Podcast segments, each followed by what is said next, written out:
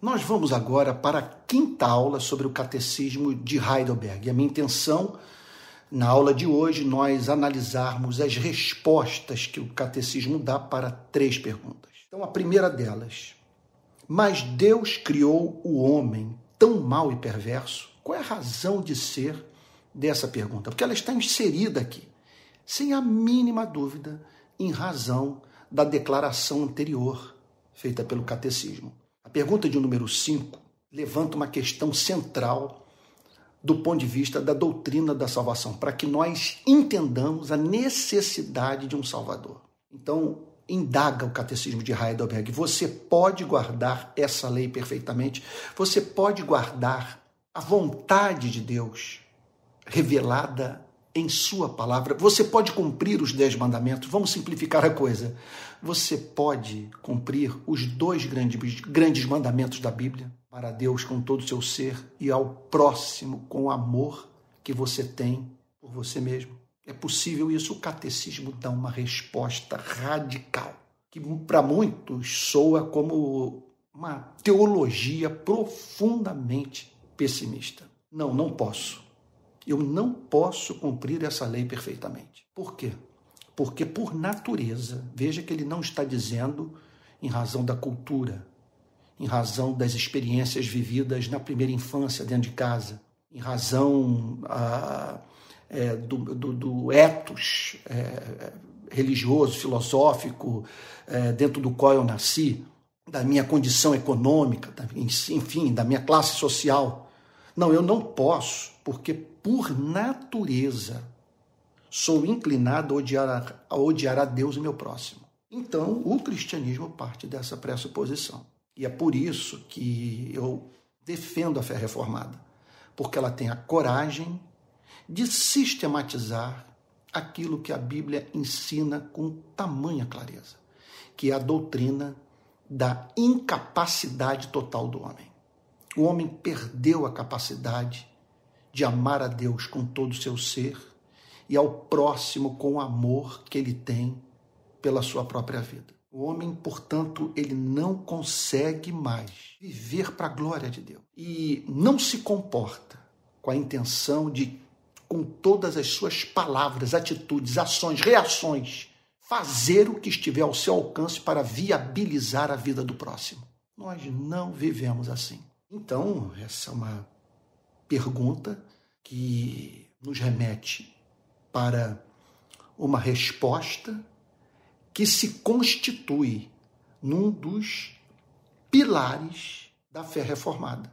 A fé reformada parte da pressuposição de que o homem perdeu o livre arbítrio. Veja, a fé reformada não parte da pressuposição que o homem deixou de se comportar de modo consciente e responsável e de fazer aquilo que ele quer fazer.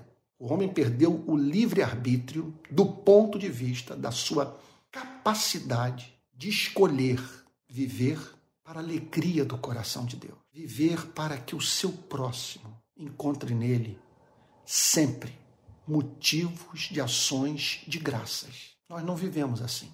E aí então emerge uma pergunta: se nós somos naturalmente assim, se todos os seres humanos nascem com essa inclinação para o ódio a Deus, para o ódio ao seu próximo.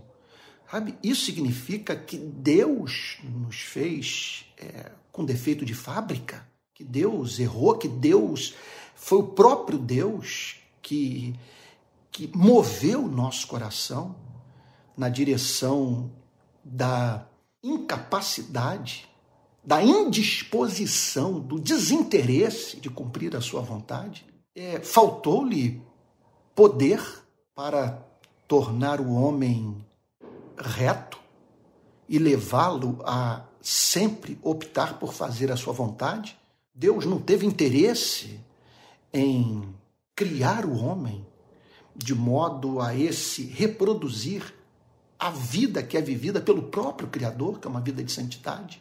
Aí então o catecismo de Heidelberg se propõe a responder essa pergunta. Mas Deus criou o homem tão mau e perverso Resposta: Não.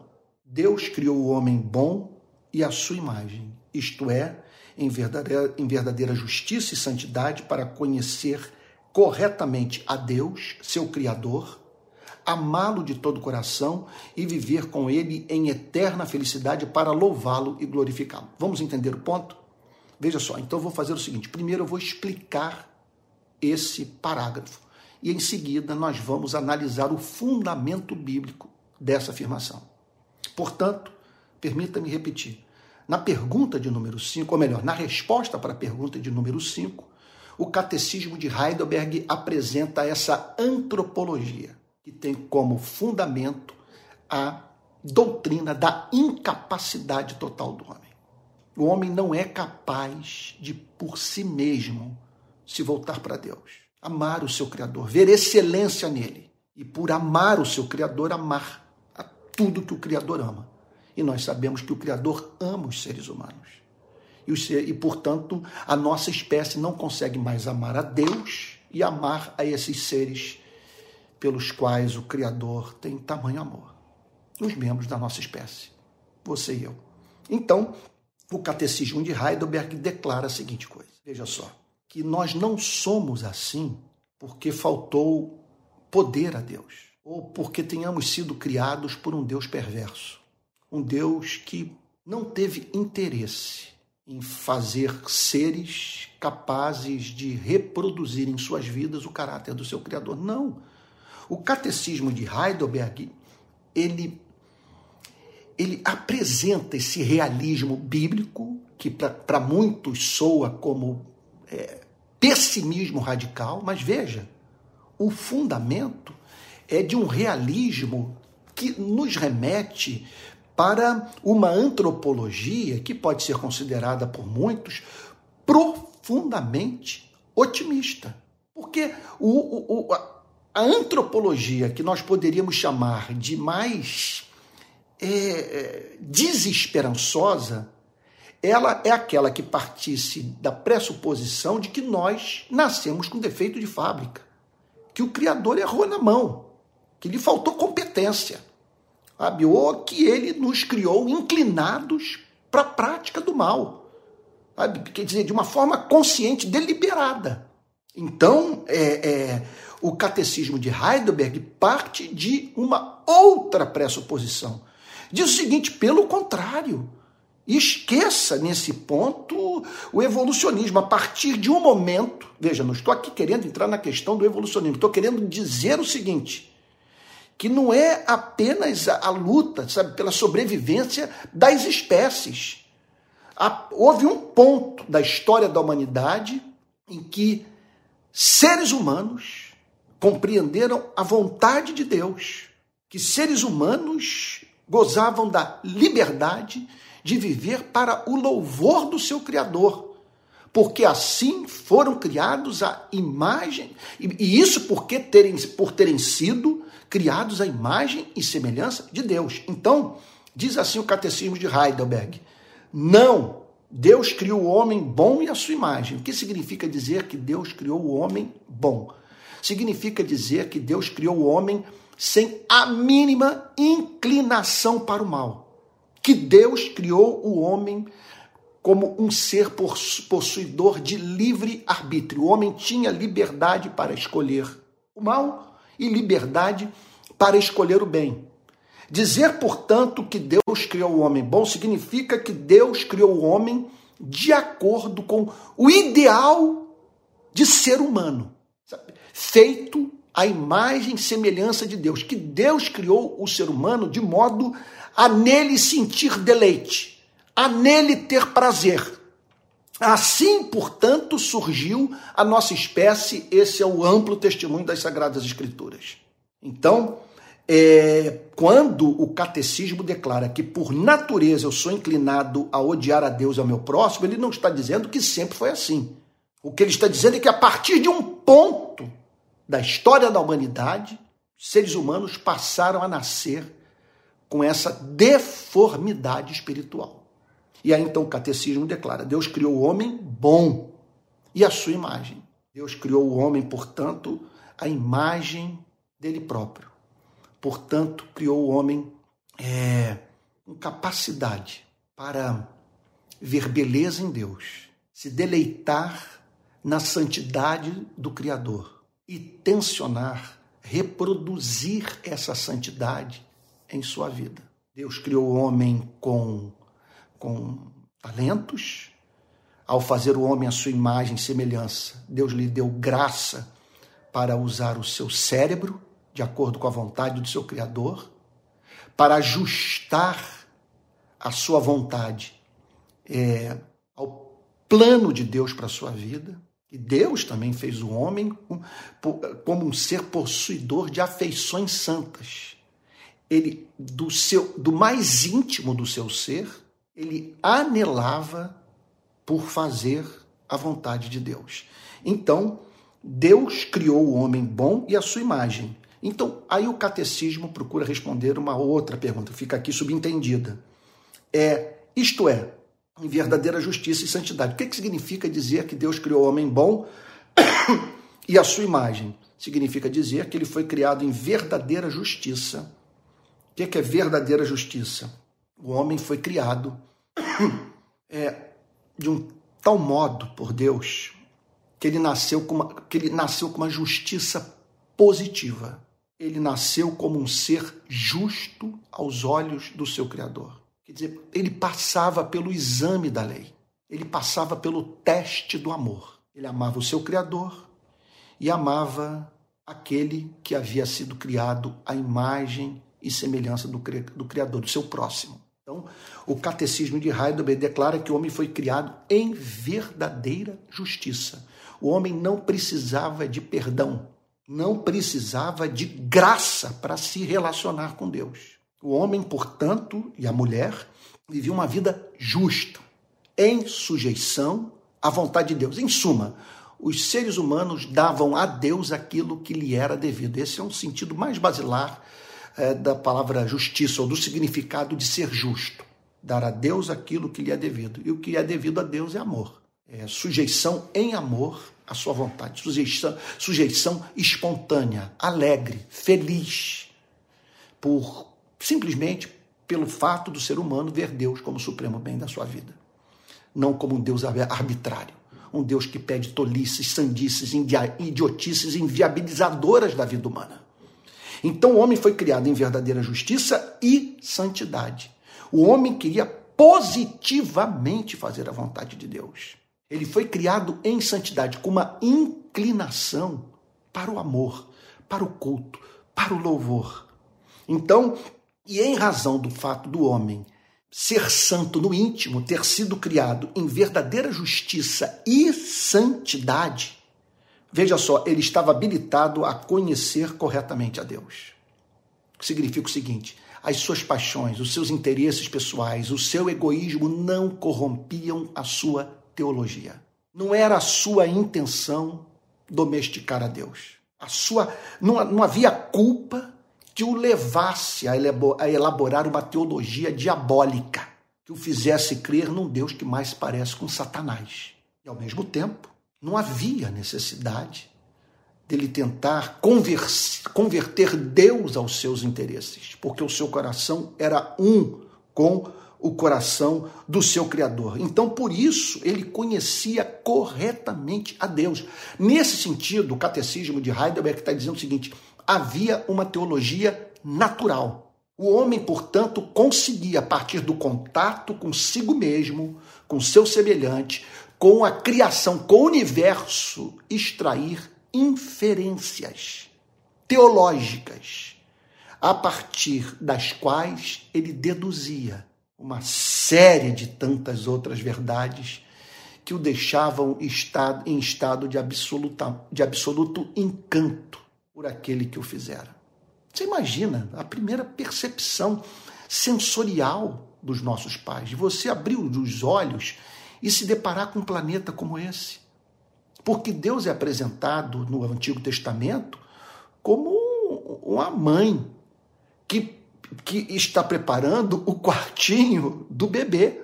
Ele, ele, ele forma esse planeta de uma tal forma que nele, de um tal modo que nele o ser humano se sentisse em casa. E em tudo divisasse um bilhete, sabe? Declarando, é, no qual, por meio do qual Deus declarava, era visto como tal, sabe? É, eu amo você. Então o homem tinha o verdadeiro conhecimento de Deus, seu Criador. E outra coisa, por ele ter sido criado, diz o Catecismo de Heidelberg, em verdadeira justiça e santidade para conhecer corretamente a Deus, seu Criador, ele, ele também estava habilitado a amá-lo de todo o coração. Não havia esse divórcio, tal como nós observamos na vida de religiosos, de calvinistas, de arminianos, de católicos, que apesar de toda a sua teologia, não nasceram de novo. Não havia essa experiência que é própria dos demônios, de conhecer a Deus e não amar o que se vê o que se sabe ser verdadeiro sobre Deus. O texto diz que eles, que os seres humanos foram feitos é, em condição de conhecer corretamente a Deus, seu Criador, e amá-lo com todo o seu ser, de fixar os seus afetos nele e, portanto, viver em eterna felicidade. O homem foi feito assim, para, em razão dessa relação íntima com Deus, dessa teologia natural sabe, que, que, que, que brotava, sabe, de, de cada árvore, cada estrela, cada movimento de nuvem. Quando o homem entrava em, em, em introspecção, pensava no seu próprio ser, tudo o remetia para o seu Criador. E por isso ele o amava, porque aquilo que ele via se lhe afigurava como amável. E em razão dessa submissão a um ser amável, que era o maior tesouro da sua vida, os seres humanos viviam em eterna, quer dizer, foram habilitados por Deus, quer dizer, foram criados por Deus em condição de viver em eterna felicidade. Isso era possível. Em eterna felicidade, porque a eterna felicidade consiste em nós conhecermos a Deus e e desfrutarmos da sua presença eternamente. Então o homem foi feito assim, para viver em estado de eterna felicidade, com, quer dizer, com seu ser transbordando de alegria em razão do fato dele poder dizer: Eu sou do meu amado, o meu amado é meu. Então, e para louvá-lo e glorificá-lo, porque são duas expressões de santidade inequívocas e, e, e caracterizadoras do verdadeiro estado de felicidade, que é louvar a Deus e o glorificar, que é o, adorar com palavras, entoar canções de louvor, de amor, de adoração a Ele e o glorificar. E, e, e o exaltar.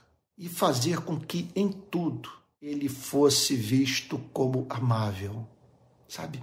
Em, em, então, em viver para fazer Deus sorrir. Esse é o fato. Então vamos aqui para alguns textos. Olha só o que, que diz é, o, o, o, o que, que a palavra de Deus diz, Moisés, em Gênesis capítulo 1, verso 31. Aqui está o fundamento da doutrina da criação do homem à imagem e semelhança de Deus. Olha só, olha só. É, Gênesis capítulo 1, verso 31. É claro que antes, no verso 26, a Bíblia diz: façamos o ser humano a nossa imagem, conforme a nossa semelhança, Tenha ele domínio sobre os peixes do mar, sobre as aves dos céus, sobre as aves dos céus, sobre os animais domésticos, sobre toda a terra e sobre todos os animais que rastejam pela terra. Então, aqui está a descrição da criação do homem. Agora, o que, que a Bíblia tem a dizer sobre essa criação? É, o homem nasceu em que condição? O que se podia falar sobre o seu estado de alma? Sobre o seu ser? Aí, aí o, o Gênesis capítulo 1, verso 31 diz assim: olha só. É, Deus viu tudo o que havia feito, e eis que era muito bom. Portanto, Deus olhou para o ser humano e disse o seguinte: Olha, esse é um ser amável, nasceu das minhas entranhas. Então Deus olhou para o ser humano e disse: Olha, é, esse é o ser que eu criei, para sobre ele derramar o meu amor para que dia após dia ele cresça em entendimento, em amor, em intimidade contigo, comigo. E assim vá progressivamente é, provando dessa felicidade para a qual eu criei cada homem e cada mulher. Então, é, Gênesis, é, vamos agora para um outro texto também muito importante, segundo aos Coríntios, capítulo 3, verso 18. Segundo aos Coríntios, capítulo 3, verso 18. Então, diz assim, agora a palavra de Deus. Segundo aos Coríntios, capítulo 3, verso 18. Diz assim: E todos nós, com o rosto descoberto, está falando sobre a experiência dos redimidos, contemplando a glória do Senhor, contemplando a formosura de Jesus, somos transformados de glória em glória, na sua própria imagem, como pelo Senhor, que é o Espírito. Então significa o seguinte: quando o texto diz que nós somos transformados, ele está falando da vida dos salvos, dos redimidos, dos regenerados, somos transformados para participarmos dessa imagem. Veja, o texto está dizendo a seguinte coisa: em primeiro lugar, que a santificação consiste na restauração dessa imagem e semelhança que da qual os seres humanos são possuidores, mas que sofreu severas avarias. Agora, ao dizer isso, o apóstolo Paulo está declarando que essa era a condição dos seres humanos, tal como foram, tal é, como foram criados por Deus, criados à sua imagem, o que significa, portanto, que estavam habilitados a de glória em glória pelo Espírito Santo a, é participarem da beleza de Jesus. Assim os seres humanos foram criados. Vamos para um outro texto, Efésios capítulo 4, verso 24. Vamos lá. Efésios capítulo 4, verso 24. Vamos lá. Eu sei que tudo isso aqui é um exercício que numa era onde todas as informações são tão rápidas, tudo são tantas imagens, tudo uma comunicação como essa vem acompanhada de tantos reforços, não é verdade? Você participar de uma aula, assim como que eu estou dando, pode se lhe afigurar como uma coisa muito insossa, com pouco atrativo, sabe? Mas eu estou certo que se você perseverar, humildemente, o produto final será um conhecimento teológico mais profundo, que o habilitará, e essa é a meta desse, dessa série de estudos sobre o catecismo de Heidelberg, que o habilitará a amar mais a Deus. Efésios capítulo 4, verso 24, diz assim o apóstolo Paulo. Olha só, vamos lá, vamos ler o verso 22 para a gente entender o verso 24. Quanto à maneira antiga de viver, vocês foram instruídos a deixar de lado a velha natureza, que se corrompe segundo desejos enganosos, a se deixar renovar no espírito do entendimento de vocês e a se revestir da nova natureza, criada segundo Deus, em segundo Deus, em justiça e retidão procedentes da verdade. Justiça, retidão procedentes da verdade. Então, qual é o objetivo da redenção hoje? É nos trazer de volta para aquele estado original? Em que os seres humanos gozavam de justiça e retidão procedentes da verdade. Assim Deus nos criou e é para o resgate desse projeto original que o Evangelho de Jesus Cristo nos chama. E é claro, para muito além disso. Colossenses capítulo 3, versículo 10. Vamos lá, Colossenses capítulo 3, versículo 10 diz assim: Olha só, não, ah, vamos para o verso 9. E não mintam uns aos outros, uma vez que vocês se despiram da velha natureza com as suas práticas e se revestiram da nova natureza, que se renova para o pleno conhecimento segundo a imagem daquele que o criou. Então, você ter a sua vida restaurada, quer dizer, trazida novamente ao projeto original, a imagem em semelhança de Deus, significa viver a vida que os nossos pais um dia viveram. E assim eles foram criados por Deus. Houve um desastre nessa história e hoje o Evangelho é, tem como objetivo alcançar seres humanos no poder do Espírito Santo, a fim de que esses tenham essa imagem restaurada, voltem àquela condição original. E é claro, para muito além daquilo que os nossos pais experimentaram antes de sofrerem a queda. Segunda declaração aqui do dia do Catecismo de Heidelberg, quer dizer, resposta para a sétima pergunta do catecismo. Vamos lá. Qual é a sétima pergunta? Observe que o que eu gosto do catecismo é que o pensamento é linear, é uma questão levando a outra. E ele foi elaborado de uma tal maneira que é, ele se adianta a possíveis perguntas que os estudiosos da, da fé reformada, da doutrina, e por que não dizer das Sagradas Escrituras, podem vir a formular. Então vamos lá, sétima pergunta. De onde vem então essa natureza corrompida do homem? Essa é uma pergunta central. Ou seja, olha lá, vamos, vamos, vamos pegar o, o encadeamento de ideias. Na resposta para a pergunta de, no, de número 5, o catecismo diz: Não posso cumprir a lei perfeitamente, porque por natureza sou inclinado a odiar a Deus e meu próximo. Por natureza. Esse é o significado da doutrina da incapacidade total do homem, que alguns calvinistas também chamam de depravação total. Não significa que o homem seja tão mal quanto poderia ser. Significa sim que o ser humano é suficientemente mal a ponto de não conseguir amar a Deus, amar ao próximo e se reconciliar com o seu Criador sem o milagre do novo nascimento. E aí então, após fazer essa afirmação tão contundente, o catecismo levanta uma questão. Mas Deus criou o homem tão mau e perverso. E aí ele oferece uma resposta, que eu disse, que eu acho assim, do realismo, de um, de um realismo que nos remete para um otimismo que o evolucionismo, evolucionismo ateu rouba das nossas vidas.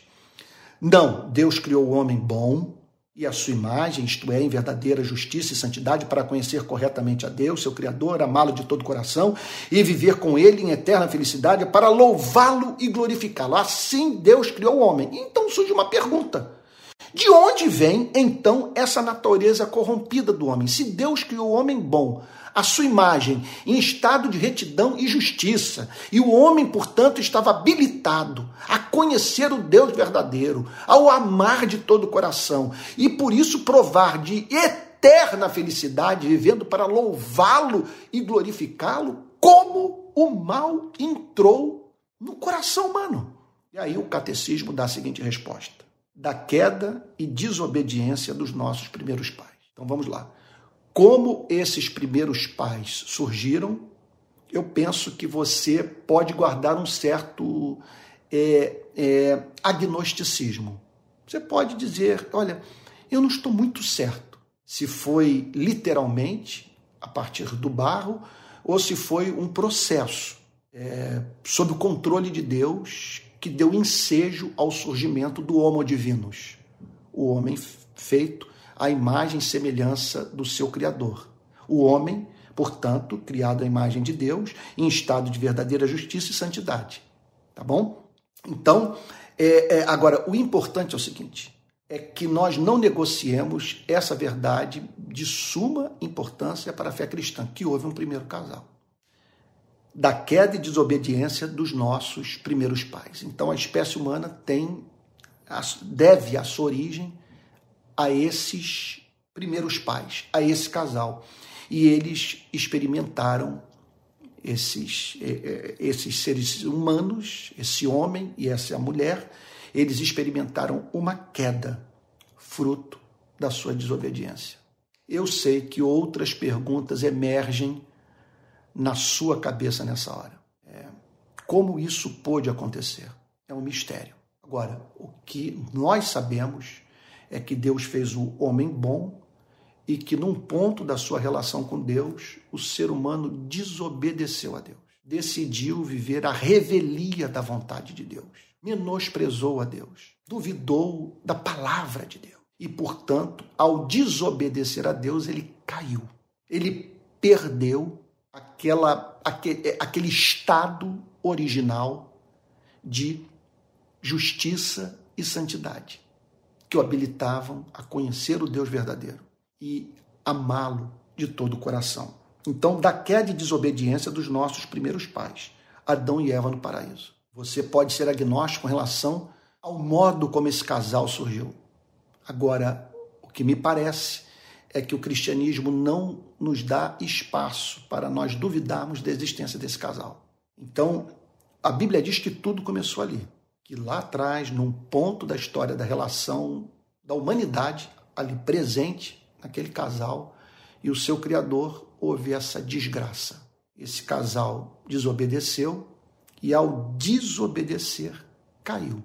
Perdeu a comunhão com Deus, perdeu o livre arbítrio é, e passou a viver num mundo que deixou de ser visto como um, apenas como um lar, tornando-se assim é, um ambiente que se lhe afigurou como hostil, sabe? que passou a representar séria ameaça à sua felicidade.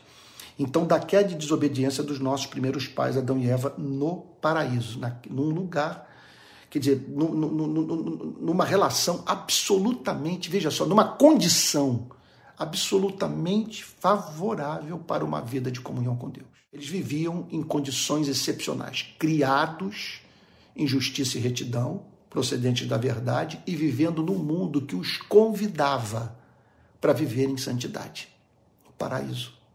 Então, ali, naquele lugar, a partir da experiência desse casal, nossa natureza tornou-se tão envenenada. Essa é uma linguagem é, muito curiosa Está falando, portanto, de um veneno que está dentro de nós, que vai sendo passado de geração em geração. Ali, nossa natureza tornou-se tão envenenada, não é que a cultura tornou-se envenenada. Muitas vezes as pessoas dizem é, é que, que o homem é subproduto da cultura, do, do meio, então relações econômicas e tal, e química do seu cérebro, é, as experiências da primeira infância. Então, é, é, é, mas quando é afirmado que o meio corrompe os seres humanos, resta uma pergunta a ser respondida. É, mas quem criou o meio? Quem forma a cultura? Quem, me lembro de Peter Berger dizendo que nós criamos, nós construímos uma, uma, uma realidade que é socialmente construída, dentro da, qual nós, dentro da qual nós não conseguimos viver. Nós criamos modelos de sociedade que tornam a busca pela felicidade tarefa profundamente espinhosa. E é claro que leva o homem à prática do pecado. Nós vivemos em culturas, em modelos políticos e econômicos que funcionam como obstetras da maldade. Tiram de dentro de nós, quer dizer, o que está ali, presente. Quer dizer, são modelos de sociedade que tornam patentes o que está latente dentro da sua e da minha vida. A vida de todos os seres humanos. Então ali a nossa natureza tornou-se envenenada. É um veneno que está dentro de nós. Quer dizer, a Bíblia parte da pressuposição que a Primeira Guerra Mundial, Segunda Guerra Mundial, toda essa desigualdade, essas mortes, homicídios e, e, e, e mentira, corrupção, todo esse, toda essa sorte de crime que o ser humano pratica contra a vida do seu próximo, que tudo isso é devido a essa natureza envenenada.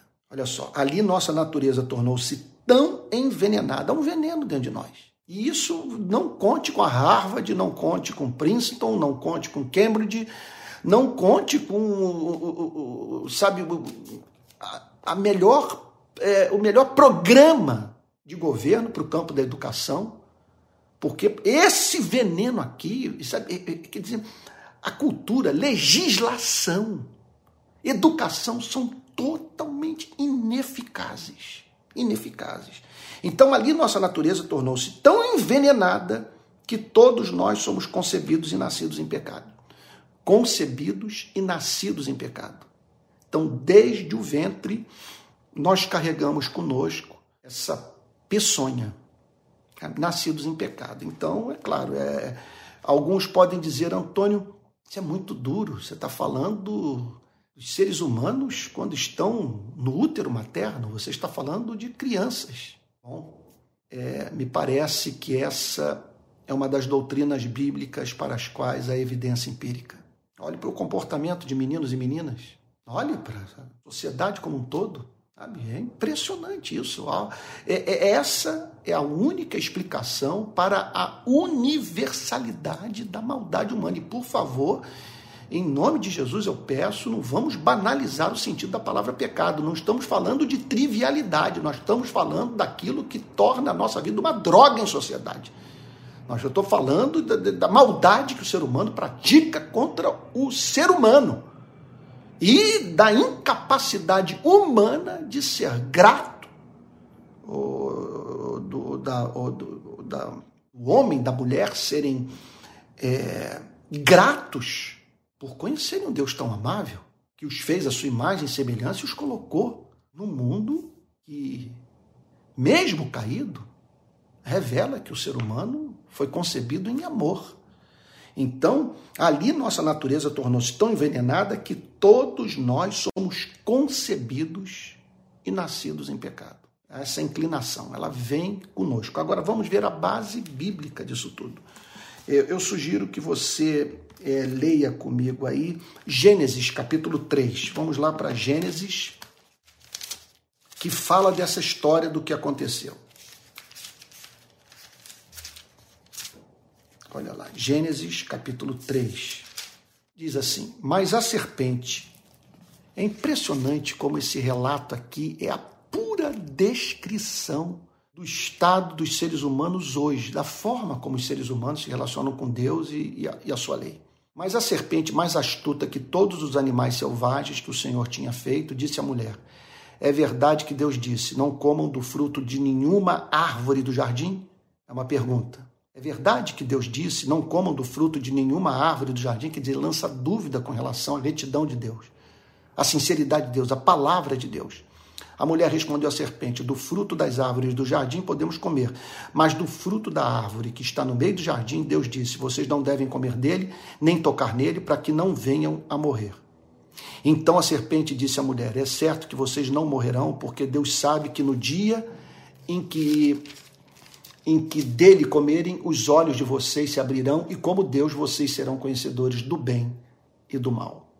Vendo a mulher que a árvore era boa para comer, agradável aos olhos e árvore desejável para dar entendimento, tomou do seu fruto e comeu. E deu também ao marido e ele comeu. Então os olhos de ambos se abriram, percebendo que estavam nus, costuraram folhas de figueira e fizeram cintas para si. Agora, olha que coisa impressionante o verso 8 ao ouvirem a voz de Deus. Ouvir a voz de Deus. Imagina. Que é a experiência mais bem-aventurada do que essa. Mas olha o que aconteceu com os seres humanos depois da queda.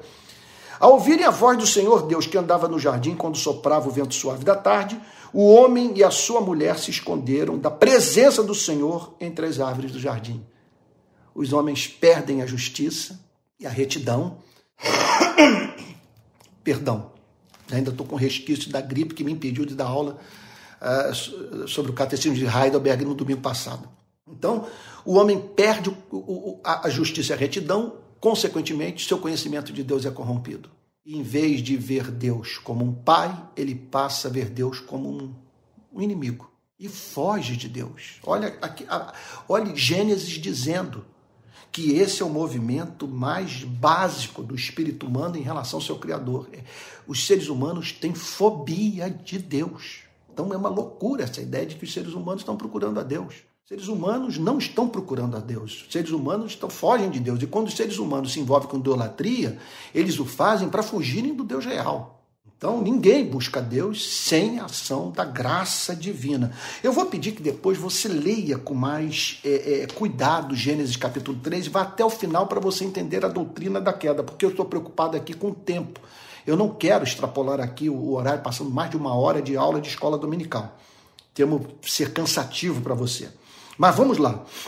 Romanos capítulo 5, versos 12, 18 e 19. Observe o modo mediante o qual o Novo Testamento lida com o relato da queda contido no livro de Gênesis, capítulo 3. Vamos lá então para Romanos, Romanos capítulo 5, versos 12, 18 e 19. Olha só.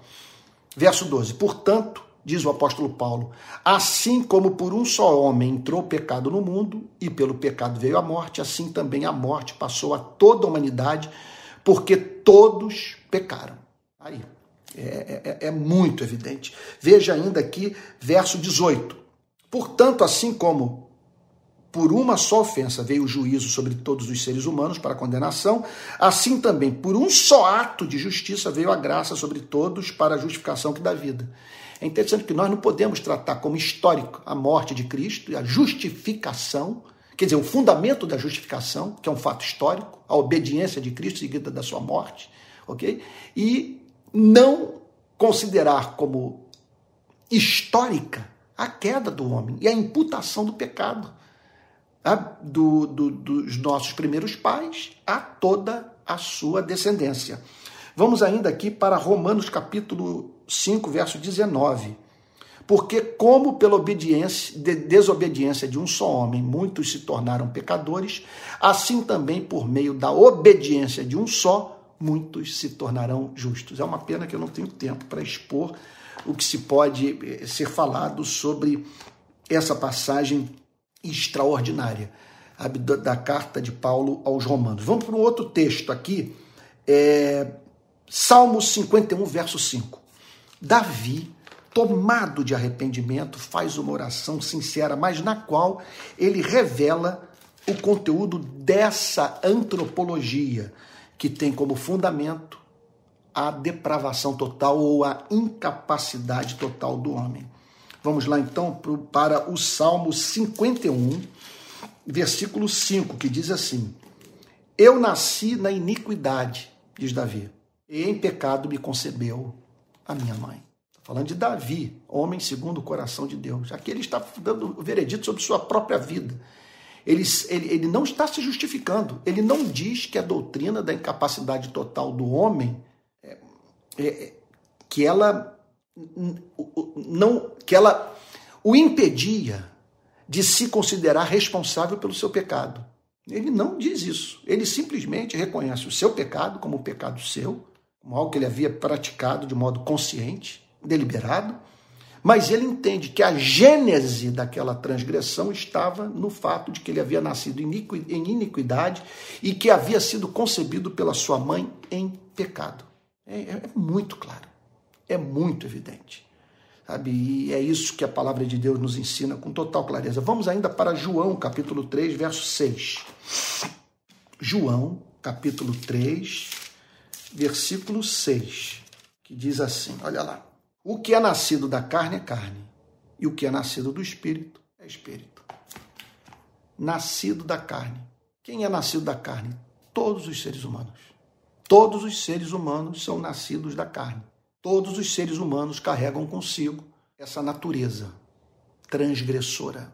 Sabe? Todos os seres humanos nascem envenenados sabe? pelo veneno da rebelião, da, da, quer dizer, nascem predispostos a se voltarem contra Deus e contra o seu semelhante. Então, João 3, verso 6, nos ensina com muita clareza isso, que essa natureza só pode ser erradicada mediante a ação do Espírito Santo. E aí nós somos remetidos para a última questão. Olha só, que é, é de fundamental importância para que nós entendamos essa doutrina central da fé reformada. Mas como somos tão corrompidos que não conseguimos fazer bem algum, perdão, vou repetir. Mas somos, a oitava pergunta do Catecismo de Heidelberg, mas somos tão corrompidos que não conseguimos fazer bem algum e somos inclinados para todo mal. Então, aqui no verso, na, na pergunta de número 7, na resposta para a pergunta de número 7, o catecismo declara: ali a nossa natureza tornou-se tão envenenada que todos nós, que todos nós somos concebidos e nascidos em pecado. E aí então surge uma outra pergunta, que é corolário da primeira, da, perdão, que é corolário da anterior mas somos tão corrompidos que não conseguimos fazer bem algum e somos inclinados para todo mal? Essa é a nossa condição, sendo nós portadores de uma natureza envenenada pelo pecado? Resposta: somos sim. Se não nascemos de novo pelo Espírito de Deus. Então, se nós não nascemos pelo Espírito de Deus, olha que está o texto que nós acabamos de ler, de João capítulo 3. Sabe? Olha só, o que é nascido da carne é carne. O que é nascido do espírito é espírito. Se você não nasceu do espírito, você continua tendo sua vida dirigida, regulada, é, condicionada pela carne, por essa natureza, repito, envenenada. Então aqui está o catecismo declarando: somos sim, quer dizer, somos sim o quê? Inclinados a fazer todo mal e corrompidos a ponto de não conseguirmos fazer bem algum. Aí talvez você esteja dizendo, mas calma aí, Antônio. É, você está dizendo que o ser humano não consegue fazer bem algum, exceto que ele, se, se, se ele tiver nascido de novo? Vamos entender um ponto. Quando nós falamos sobre bem, no sentido bíblico, nós estamos falando sobre ações e motivações. Nós estamos falando sobre o ato de obediência, nós estamos falando sobre o cumprimento da vontade de Deus, mas estamos falando também sobre é, o fundamento desse ato de obediência que moveu o ser humano a dar sua vida por uma causa, a vestir o nu, a alimentar o faminto, sabe? a fazer o bem. Quando que nós podemos dizer que um ser humano fez o bem? Veja, num certo sentido, todos os seres humanos estão habilitados a fazer o bem. Todos os seres humanos é, podem ser encontrados, quer tenham nascido de novo ou não, é, dando pão para o faminto é, até mesmo tirando do próprio corpo, a fim de ajudarem alguém que se encontra em estado de extrema necessidade.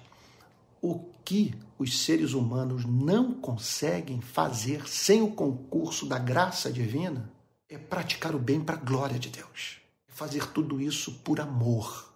Por isso que Hebreus 11, 6 diz: sem fé é impossível o homem agradar a Deus, por quanto importa que aquele que se aproxima de Deus creia que ele existe e que se torna galardoador daqueles que o buscam. Então o homem só consegue fazer o bem se ele nascer pelo Espírito Santo, se ele receber uma nova natureza. Então vamos aqui para os textos que provam ambas as doutrinas: a da inclinação do homem para a prática do mal e dessa, e, e, e, dessa obra regeneradora do Espírito Santo que habilita o ser humano caído, aquele que foi tornado carne, a se tornar ser humano possuidor da natureza de Cristo, do segundo Adão, sabe? E, e movido, portanto, a viver uma vida de obediência a Deus. Vamos lá para Gênesis capítulo 6, versículo 5. Olha como que a Bíblia ensina com clareza a doutrina da incapacidade total do homem. O Senhor viu que a maldade das pessoas havia se multiplicado na terra e que todo desígnio do coração de, delas era continuamente mal. Esse é um diagnóstico feito nos primórdios da história da humanidade. Veja comigo ainda Gênesis 8, 21. Gênesis capítulo 8, versículo 21. Diz assim: e o Senhor aspirou o aroma agradável e disse consigo mesmo: Nunca mais vou amaldiçoar a terra por causa das pessoas, porque é mal o desígnio íntimo do ser humano desde a sua mocidade. Porque é mal o desígnio íntimo do ser humano desde a sua mocidade. Isso vale para todas as culturas, para todas as classes sociais, para todas as faixas etárias, para todos os séculos. Vamos ainda agora para é, uma outra passagem. Uh, Jó, capítulo 15. Jó, livro de Jó, Jó, capítulo 15, é, versos 14, 16 e 35. Olha só. Jó, capítulo 15, verso 14. Que é o homem para que seja puro, e o que nasce de mulher para que seja, para ser justo. Verso 15. É, perdão, verso 16. Permita-lhe ler, ler aqui o verso 15, não vai dar para você entender o verso 16 sem que a gente lê. Vamos ler tudo, vamos ler o 14, 15 e 16. Que é o homem para que seja puro, e o que nasce de mulher para ser justo. Eis que Deus não confia nem nos seus santos. Nem os céus são puros aos seus olhos, quanto menos o homem que é abominável e corrupto, que bebe a iniquidade como água. Bom, qualquer livro de história geral é, serve de ilustração para uma passagem como essa. Vamos para Isaías 53, verso 6. Livro do profeta Isaías 53, versículo 6, que diz assim: Olha só. Todos nós andávamos desgarrados como ovelhas, cada um se desviava pelo seu próprio caminho. Mas o Senhor fez cair sobre ele a iniquidade de todos nós. A realidade do pecado humano é universal. Vamos agora para Tito, capítulo 3, verso 3. Tito, Novo Testamento, capítulo 3, verso 3. O que deve ter de página de Bíblia aí descolando, não é verdade? Eu me lembro daquela história do sujeito que perdeu o óculos. Três meses depois ele achou o óculos, estava dentro da Bíblia dele. Então eu espero que com esse curso sobre o Catecismo de Heidelberg a gente aprenda a manusear a Bíblia e ter prazer nesse exercício de sair nas Sagradas Escrituras em busca de passagens que sirvam de fundamento para essas grandes doutrinas. Então vamos lá para Tito capítulo 3, verso 3, que diz assim: Pois nós também no passado, aqui está o apóstolo Paulo falando sobre a experiência dos cristãos antes da conversão. Pois nós também no passado éramos insensatos, desobedientes, desgarrados, escravos de todo tipo de paixões e prazeres, vivendo em maldade e inveja, sendo odiados e odiando-nos uns aos outros. A descrição da vida de cada convertido antes do encontro com Cristo. Vamos para João capítulo 3, versos 3, 4 e 5. João capítulo 3, agora com o catecismo de Heidelberg, nos chamando para considerarmos aquelas passagens que falam sobre o milagre do Espírito Santo. Olha, eu estou aqui com 56 minutos e 37 segundos. Eu quero terminar aqui antes de fazer uma hora. Vamos lá então. João capítulo 3, versos 3, 4 e 5, diz assim: Jesus respondeu: Em verdade, verdade lhe digo que se alguém não nascer de novo, não pode ver o reino de Deus. Nicodemos perguntou: Como pode um homem nascer sendo velho? Será que pode voltar ao ventre materno e nascer uma segunda vez? Jesus respondeu: Em verdade, verdade lhe digo: quem não nascer da água e do espírito não pode entrar no reino de Deus. Então, o que o catecismo de Heidelberg está afirmando é a pura expressão da verdade. Só podemos fazer o bem se recebermos essa, nossa, essa nova natureza, se nascermos do Espírito. Vamos para 1 Coríntios, capítulo 12, verso 3. 1 Coríntios, capítulo 12, versículo 3, diz assim: é por isso quero que entendam que ninguém que fala pelo Espírito de Deus afirma anátema Jesus. Por outro lado, ninguém pode dizer Senhor Jesus senão pelo Espírito Santo. Só o Espírito Santo nos habilita a ver excelência em Cristo, amar a Cristo, desejar imitar a Cristo. Então, eis o fundamento do bem. O que, significa fazer o bem hoje? Praticar o bem para a glória de Jesus. Só o Espírito Santo para nos habilitar a fazer uma coisa como essa. Segundo os Coríntios, capítulo 3, verso 5.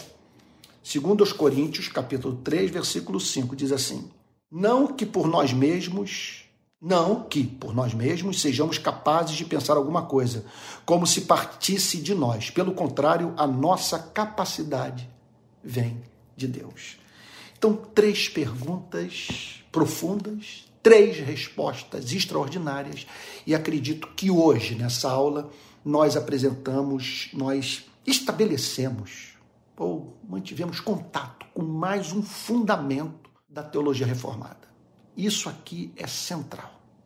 Eu diria que é verdade inegociável, porque o evangelho existe justamente pelo fato do homem ser assim, inclinado para todo mal. Mas louvado seja o nome do Senhor pelo sangue de Cristo, que nos purifica de todo pecado, e pelo lavar regenerador do Espírito Santo, que muda a nossa natureza e nos move a fazer o bem, visando fazer Deus sorrir.